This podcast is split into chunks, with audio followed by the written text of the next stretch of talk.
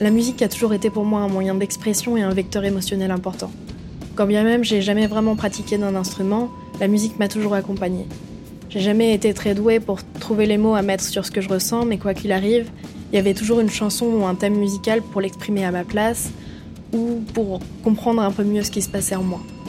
J'ai toujours été fascinée par cette capacité à faire danser, mais aussi et surtout à émouvoir, motiver, dénoncer et parfois faire rire par la musique.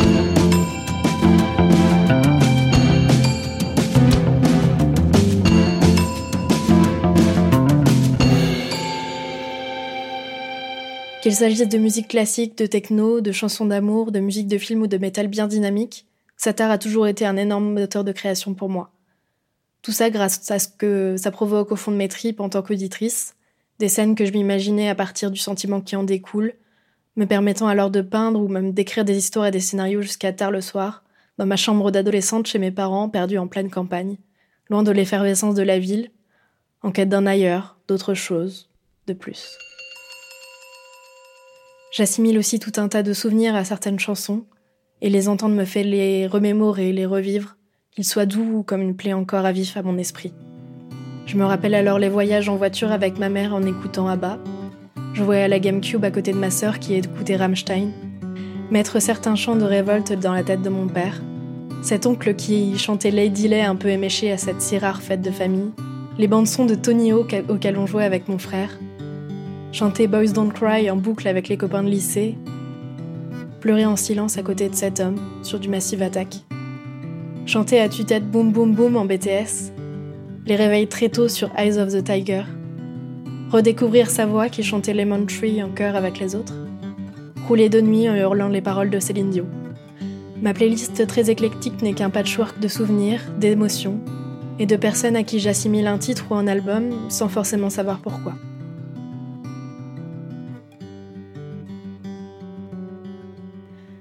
Dans mes relations amicales et autres, c'est souvent elle qui a d'abord tissé les premiers liens. Nombreuses ont été les playlists partagées, les longues soirées à écouter plusieurs différents albums, à débattre sur la musique, sur ce que ça provoque chez nous et même parfois à pratiquer. Petit à petit, je me suis entourée de gens dont la musique est la passion, parfois le métier, artisans du beau et créateurs d'émotions en tout genre. J'ai d'abord interrogé Valentin, aussi connu sous le nom de O'Malley et que vous connaissez déjà puisque c'est lui qui peaufine le mixage des épisodes et qui a composé le générique. Alors bonjour madame. Alors bonjour. Euh, tu es compositeur et ton nom de scène c'est O'Malley. Oui. Et tu as créé un petit album récemment, un EP plutôt, mm. qui s'appelle À la rigueur. Et qu'est-ce que ça raconte au juste? Une sorte de digression sur plein de trucs qui me sont arrivés, qui qui me tenait. Euh, enfin, j'étais tenu par les événements pendant super longtemps et j'ai subi beaucoup de situations, beaucoup de, petits moments comme ça. Et je voulais raconter, par exemple, soit ce que ça fait d'avoir des tocs, euh, quelques traumatismes, quelques mon rapport aussi à ça. C'est une compagnie un peu euh, presque rassurante. Donc je voulais un peu explorer tout ça et je trouvais que c'était un thème intéressant pour un pour un premier disque. Tu parles aussi beaucoup de tes relations et effectivement, comme tu disais, de tes traumas. Euh, pourquoi avoir fait le choix d'un album si personnel? Parce qu'un premier disque, les gens met des années à le faire sans s'en rendre compte. En fait, c'est venu naturellement.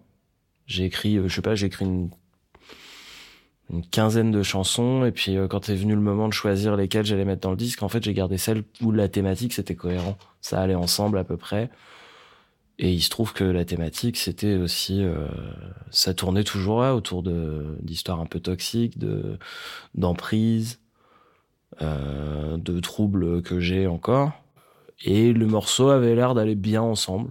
Est-ce que pour toi, il y a un côté cathartique à créer ces chansons, à les chanter sur scène, à... enfin toute la production musicale euh, qu'il y a là-dessus? Avec toutes les émotions que tu mets dedans, est-ce que c'est cathartique? Qu'est-ce que ça t'apporte finalement? Bah, ça dépend, euh, ça dépend ce que tu entends par cathartique parce que euh, moi dans un premier temps ça l'est pas du tout, ça m'aide pas, au contraire.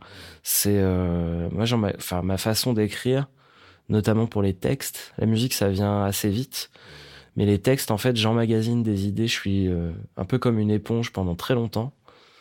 Et à un moment, je me rends compte que je vais pas bien. Et là, c'est le moment où ça sort. Le problème, c'est que moi, ça m'aide pas du tout d'écrire dessus. Je fonctionne que au soulagement, donc moi, ça m'aide au moment où c'est sorti. Mais toute la période avant d'écriture, de, production, en fait, je, je re-ressens les choses dont je parle. Et ouais, je suis pas forcément de très bonne compagnie dans ces moments-là. Euh, je m'isole beaucoup, quoi. C'est pas le truc le plus agréable à, vivre, et puis c'est pas un truc que j'ai envie de montrer aussi, quoi. Donc euh, c'est un processus qui est un peu euh, douloureux, toujours. Le but, c'est de faire des bonnes chansons. Moi, c'est le seul truc qui m'intéresse. Après, c'est au sens où je l'entends, donc euh, j'ai envie de faire des trucs qui, moi, déjà m'intéressent et, et que j'aurais envie d'écouter si quelqu'un d'autre le faisait, je pense. Après, je les choisis pas, les thèmes, en fait. J'ai des cahiers, j'écris des trucs, et puis je vais trouver un bout de phrase qui va me faire penser à un autre bout de phrase, et puis ça va venir comme ça. Et il y a des chansons où je comprends même pas le sens de ce que je raconte avant d'avoir fini. Là, tu vois, quand t'es arrivé, j'étais en train de bosser sur un truc, je suis pas encore sûr de savoir de quoi ça parle. Pourtant, j'ai fini tout le texte. En fait, mon rapport aux, événements, notamment ce, dont je parle, fait après, j'ai pas, je vais pas m'étendre en détail dessus, mais c'est des trucs douloureux. Mon rapport à tout ça, en fait, il se fait en, plusieurs temps. C'est-à-dire quand ça arrive, là, je prends cher. Après, je prends beaucoup de temps à le digérer, à prendre du recul à ce moment-là, en fait, mais sans rien écrire. Je me dis même pas, je vais en faire une chanson. Et euh, oui, c'est à Queen. Et euh, ouais, je me dis même pas, je vais en faire une chanson. Et quand je fais la chanson, je me retrouve à revivre tout ça. Donc euh, c'est le contraire de prendre du recul, quoi. Je reviens vraiment au cœur de la, au cœur de la mêlée.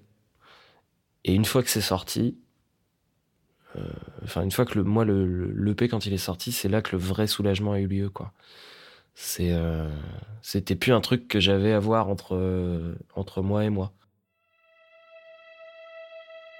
Donc il y a quand même un sentiment de conclusion en fait par rapport aux événements du fait de conclure l'album.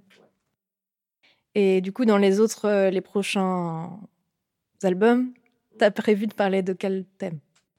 Ah bah des trucs euh, toujours euh, très joyeux. Non, je sais pas encore de quoi j'ai envie de parler vraiment.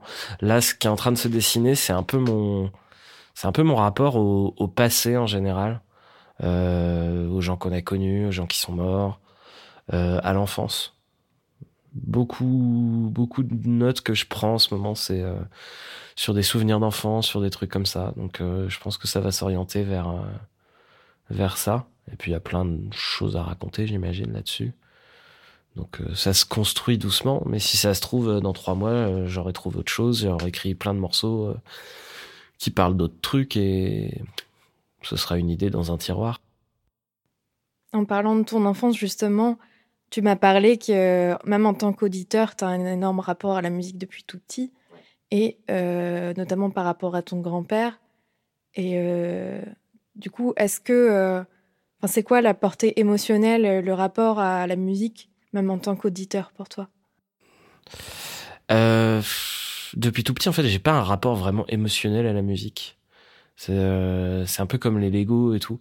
Moi, je, ça m'intéresse quand un truc m'intéresse, j'essaye de démonter, voir comment ça fonctionne dedans et, euh, de, bricoler avec, quoi. Mais la musique, j'y suis venu, je suis venu à en faire parce qu'on m'en faisait écouter, on faisait écouter des trucs vachement intéressants.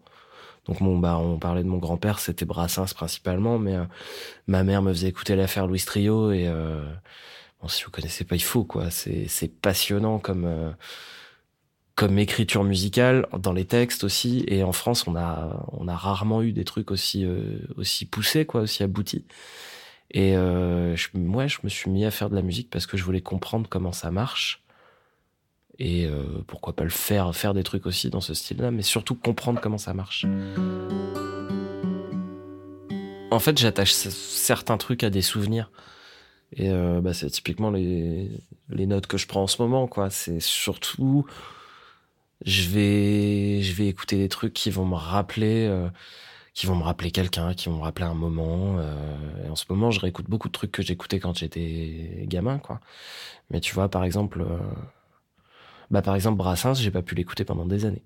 Parce que euh, quand mon grand-père est mort, moi, ça a été un choc mm, dont je me remets encore difficilement, quoi. J'y pense tout les, ouais, tous les jours, en fait. Et pendant des années, j'ai pas pu réécouter tout ce qui me faisait écouter quand j'étais môme. J'ai toujours ce truc de technicien euh, qui me coupe un peu dans un premier temps quoi. En général, c'est des c'est des c'est des c'est des moments où il y a une euh, j'entends sur 3 euh, 4 minutes une forme de magie que je comprends pas tout de suite. Donc la plupart du temps, j'essaye d'abord de chercher à comprendre. puis juste à un moment, il y a des tours de magie comme ça où il y a une forme de lâcher prise qui, qui s'opère toute seule, quoi. Et, euh, ça peut être aussi bien euh, des, vieux chanteurs américains que de Bussy, que... mais c'est toujours plus euh, un morceau. Et c'est complètement par hasard. Et toi, tu vois plus la musique comme une expression plus esthétique que vraiment émotionnelle euh, bah, Dans un premier temps, ouais. Enfin, je la ressens comme ça. Et quand, je la fais, c'est pour ça que je fais la, j'écris la musique d'abord, je pense. Et euh, c'est un peu le même processus. Ouais. Dans un premier temps, c'est euh, faire quelque chose de, beau, d'intéressant, enfin voilà, ou écouter, comprendre comment ça marche. Et seulement après, il y a le côté, euh, y a le côté émotionnel qui vient, qui vient se greffer, quoi. C'est cool. Ouais, c'est sympa. Est-ce que tu as d'autres idées Trucs que tu voudrais aborder? C'est bien. C'est bien? Oui. C'est concis. Oui. Ça te va? Oui. Merci. Merci Valentin Ducreux. Allez écouter à la rigueur. Merci madame.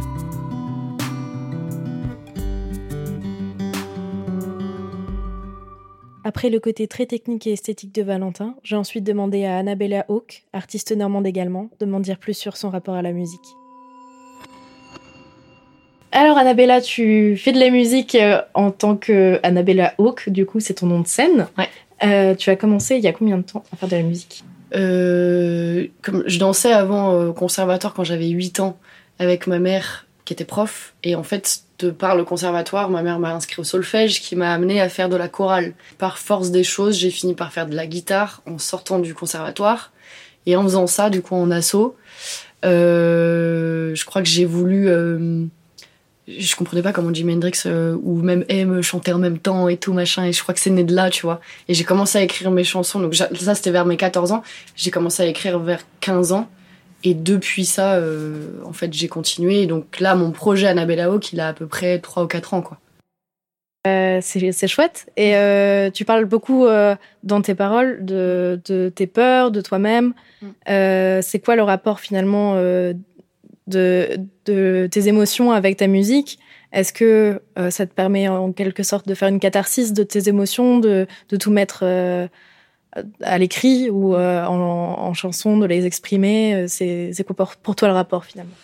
Euh, en fait, ça change, ça dépend des moods, quoi. On va dire qu'il y a des moments où, je sais pas, une amie va me raconter une histoire, ça va me toucher et je vais essayer de le retranscrire. Et forcément, il y aura toujours un petit bout de moi dedans. Tu t'intègres comme tu peux dedans et tout. Et, et parfois, c'est des histoires que j'ai vécues, donc des trucs que j'ai ressentis, mais euh, comment dire, je pense qu'il y a une autre personnalité qui se développe aussi à travers la musique. Il y a une personne qui est un peu plus en confiance, qui va, être un peu girl power, etc. Machin. Sauf que des fois, je vais peut-être pas l'être dans la vie, mais la chanson va peut-être m'aider. Et c'est vrai que euh, les, paroles, c'est un peu mystique, quoi. Des fois, genre, euh, j'ai eu l'impression pendant longtemps d'écrire des choses, par exemple sur des amoureux ou quoi. Je me rends compte que peut-être un an ou six mois après, j'avais déjà résolu le problème. J'avais déjà dit qu'il y avait un problème en fait dans mes paroles. Et en fait, euh, c'est comme si c'était euh, c'est le, destin, il était écrit quoi, tu vois, dans le truc et, euh, et que ça se révélait vrai un peu plus tard. Donc des fois, je fais gaffe, je me dis, il faut, faut que j'écoute vraiment ce que je dis. Et du coup, ouais, il y a des peurs, il y a du senti, il y a, il y a, y a même des émotions qui sont personnifiées, tu vois. Des fois, je sais pas, je vais, je vais penser à tiens, qu'est-ce que c'est l'ego? Euh, je vous présente mon chat. euh, et je vais imaginer, il y a un personnage que j'aime beaucoup dans le, film d'animation Soul. Les, perso les gros personnages tout noirs et tout tristes, etc., qui sont dans la zone. Bah, ce ce, personnage-là, en fait, j'ai l'impression qu'il est, euh, c'est les émotions un peu négatives et tout. Donc, je pense toujours à ce gros truc qui, qui a juste besoin d'un câlin, tu vois, à un moment. Et donc, euh, et donc, des fois, voilà, tu vois, c'est ça. Ça peut être des émotions, ça peut être euh, des histoires de ma vie, des histoires de potes, des messages que j'ai envie de passer aussi des fois. Ce que je trouve top, c'est que le public va toujours se faire sa propre histoire en général. Tu peux pas forcer le message, tu vois. Et il euh, y, a, y a des moments, tu vois, je faisais un, petit tri sur mes paroles. Je me suis dit, bah tiens, euh, est-ce que euh, de quoi vraiment ça parle et tout? Je vois que je suis vraiment sur des sentiments, quoi, genre l'ego et tout. Mais en fait, si on veut, ça pourrait être une personne. Ça pourrait être, genre, je parle de l'amour, ça pourrait être une, quelqu'un de la famille, etc. C'est un peu mystérieux, ça. Puis c'est vrai que je suis en anglais aussi. Donc, oui, ça m'aide à parler de trucs que je dirais peut-être pas en français. Et justement, on parlait du public. Euh, forcément, il y a un partage d'émotions puisque les gens se retrouvent dans tes paroles. Mm. Comment tu vois un peu euh, ce partage d'émotions une fois sur scène? Est-ce que tu, tu retrouves ce truc-là? Ouais, j'ai eu quelques personnes qui m'ont dit que ça leur, a, ça leur a fait du bien. Et je trouve que c'est le meilleur compliment pour euh, continuer, tu vois. donc en fait, les gens me le rendent bien, quoi. Et je pense que sur scène, il y a un peu une sorte de cri poussé, quoi. Genre, euh, est-ce que tu, tu, tu, ressens ma peine? Est-ce que tu ressens le truc? Et machin Parce que j'ai envie que. Ouais, sur scène, c'est un peu le dépassement de soi. Il y a, il y a plein de fois où je vais, je vais arriver sur scène au début, enfin, surtout au début, j'ai l'impression de, mourir. Enfin, je, tu, tu, sais que tu te mets en danger et tu te dis, mais pourquoi je me mets dans, dans ce truc-là Et t'as pas le choix. Donc, tu dois mettre ce dédoublement de personnalité qui est fort et qui peut être une voix pour quelqu'un d'autre qui pourrait pas le dire. Et je pense qu'on a tous eu euh, ce moment où euh, on écoute une chanson, on dit ouais c'est trop vrai, j'aurais pas dit enfin j'aurais pas dit euh, différemment les choses ou genre je me sens compris et t'as envie de même d'envoyer la chanson à quelqu'un parce que t'as pas les mots et ça c'est les mots parfaits quoi. du coup je pense souvent à ça. Il y a même des fois des chansons que je crée exprès pour le public maintenant ou enfin pour le live. On a vu ce que t'apportait donc le fait de d'écrire des chansons pour un public, certes mais est-ce que toi, en tant qu'auditrice de musique, est-ce que la musique t'apporte quelque chose en termes émotionnels? Oui, oui, c'est ça, carrément. Bah, en fait, je pense que c'est pour ça que j'en fais aussi. C'est. Euh... Alors, c'est marrant, je, vais faire un rapport à une ref euh, qui, qui m'énerve un peu, enfin, qui m'énerve. On m'a collé un peu pas mal l'image de, de la voix soul d'Amy Winehouse. Parce que j'ai eu le malheur de dire qu'à un moment, j'ai commencé l'écriture grâce à elle. Parce que j'ai vu ce qui se passait. Enfin, justement, j'ai vu son cri, j'ai compris son cri en fait. Et je me suis dit, bah, ça peut peut-être m'aider aussi à, parler de ce que je ressens, ce qui se passe, etc. et tout. Et moi, je voyais pas forcément une femme euh, épanouie euh, qui chantait et tout. Je voyais quelqu'un de très très triste et qui était obligé de chanter encore ses chansons par rapport à son ex et machin. Il y a beaucoup de choses, tu vois, qui se mélangeaient, je trouve, dans cette petite personne. Et donc, je pense que ça m'a aidé et tout après, du coup, j'écoute les gens un peu comme ça aussi. Je me dis, qu'est-ce qui s'est passé derrière l'histoire pour qu'on en vienne à là? Et aussi, euh, tiens, ouais, les paroles, euh, bah ouais, j'aurais pas dit mieux. Donc, comment euh, faire des trucs, enfin, tu vois, à ma sauce et tout. Comment moi aussi je peux sortir les choses et tout. Je sais pas, quand t'écoutes même Respect, tu vois, quand elle fait R-E-S-P-E-C-T, genre t'as ce truc où tu dis, ouais, grave, de ouf, je suis d'accord et tout, genre, et c'est quelques lettres, mais ça veut dire tellement dans l'intention. Et ça te donne une force et du coup tu te dis ouais moi je veux être ça et tout. Si il y a cette confrontation, euh, parce qu'il y a les paroles, mais il y a aussi la mélodie et tout ce qui se passe dans tu vois l'instrumental. Et moi j'ai compris que euh, j'avais deux phases. 4 millions des phases, tu vois, comme tu. Enfin, on est tous très complexes, les humains, mais j'ai essayé de construire un truc avec ça parce que euh, je culpabilise très souvent d'avoir euh, une face sombre et une face solaire, surtout avec notre temps où genre il y a un peu ce truc de genre on est là pour le divertissement, tu vois. Écrit là, tu vois. Donc ça se construit aussi euh, avec, avec du temps, tu vois, en live. C'est une histoire, c'est comme un album, tu ouvres un livre et tu passes par plusieurs euh, phases et tout. moi j'ai essayé de construire ce truc-là, mais c'est vrai qu'il y a eu un moment où t'as l'impression de devoir un peu te brimer aussi sur le côté des chansons tristes, tu vois. Et ce qui est cool par contre avec ça, c'est que des fois tu peux mettre des trucs super deep et super tristes dans tes textes alors qu'en fait la musique elle est super dansante. J'adore faire des contrastes. Je sais pas comment tu ressens ça toi. Alors moi typiquement, euh, je prends toujours l'exemple de David Bowie qui a fait des choses tellement différentes. donc en fait, euh, en tant que euh, bon après, euh, certes c'est plus à, notre période actuelle, donc c'est pas comme si on attendait le prochain album de, de David Bowie en se disant oh qu'est-ce qu'il va faire? Il y a peut-être une IA qui va le faire. Peut-être. Mais euh, toujours est-il que, euh, enfin, j'imagine à l'époque, tu savais pas vraiment à quoi t'attendre de ce qu'il allait sortir parce qu'il faisait tellement de choses différentes que euh, tu pouvais pas te dire, bah là, ça va être toujours aussi, euh, je sais pas, un peu limite un peu disco comme il Mm. a pu faire à- par moment. Et, euh, et j'aime bien aussi ce genre, suivre ce genre d'artiste où, euh, bah quoi qu'ils fassent, en fait, tu suis Mm. parce que c'est aussi euh, leur personnalité, le mood du moment et tout ça. Et bizarrement, souvent, ça suit aussi l'auditeur et les auditeurs de manière générale Mm. suivent un peu le mood. Ouais. Et euh, je trouve ça cool de, euh, de voir un peu l'évo- l'évolution plutôt que de rester sur toujours le même, la même chose, Mm. quitte à, euh, en fait, Te lasser ouais, se, se lasser et puis euh, ce que tu l'impression de, ouais, vraiment toujours entendre le, le, le même album euh, année après année. euh, comme ça peut être le cas, bon, je vais critiquer euh, bêtement, mais genre Muse ou ce genre de choses, je suis désolée, j'ai l'impression d'entendre toujours la même chose depuis des années. Donc, Bah, c'est tout ça. Et puis je dis souvent, c'est vrai que moi que je crée, c'est vraiment au, au gré des humeurs, quoi. Et après, il faut classer. Donc je suis en train de me dire, tu vois, par exemple, je me dis, est-ce que je sors un album, est-ce que je sors deux EP, est-ce que voilà, qu'est-ce que je fais, Euh, dans quel mood j'embarque les gens, et puis quand est-ce que ça va sortir? Bah, si ça sort en automne ou en hiver, il va pleuvoir, il va faire froid. Est-ce qu'on a envie d'en- d'entendre des trucs super solaires? Je sais pas. Tu vois, il y a tout ce genre de questionnement. Des gens, ils vont pas se poser la question et c'est très bien et, et force à eux. Moi, je me pose ce genre de trucs et j'aime bien douter pour que, pour que, bah, il y a un côté de satisfaire aussi les gens et tout Ouais. ça. Donc, euh, je pense que ça sera peut-être une éternelle question, un éternel questionnement, mais en même temps, je suis d'accord, tu vois, avec toi. Donc, euh, je sais pas si j'ai la, la réponse. Est-ce que je veux vraiment la réponse? Je sais pas, tu vois. Mais je trouve ça intéressant qu'en fait, on, on imagine tous les, les angles de vue, tu vois. Faut un peu de tout et ouais, au niveau de la musique, c'est ça. Moi, je, comme je te disais, je fais au gré des humeurs, mais en plus, je me, j'aime pas rester dans les zones de confort, quoi. Donc euh, demain, si j'ai jamais fait de la house, je me dis tiens, comment on fait de la house? Comment je pourrais poser des trucs sur de la house? Enfin, je- Voilà. bah, trop cool. Merci. C'était trop intéressant. Et euh, voilà, je, je recommande à mes auditeurs d'aller euh, écouter Annabella Hawk. C'est sans doute dispo sur toutes les plateformes, j'imagine. Oui, c'est dispo sur toutes les plateformes et c'est euh, évidemment très chouette et tout aussi solaire que la personne.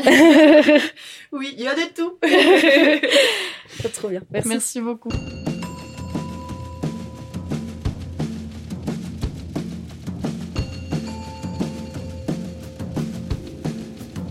Merci d'avoir écouté ce nouvel épisode d'Après l'orage. C'est un format un petit peu plus long et un peu différent de ce que je fais d'habitude, mais qui reviendra assez régulièrement. Donc j'espère que ça vous plaît. N'hésitez pas à m'en parler sur les réseaux sociaux et notamment sur le nouveau Instagram Après l'orage podcast. Merci.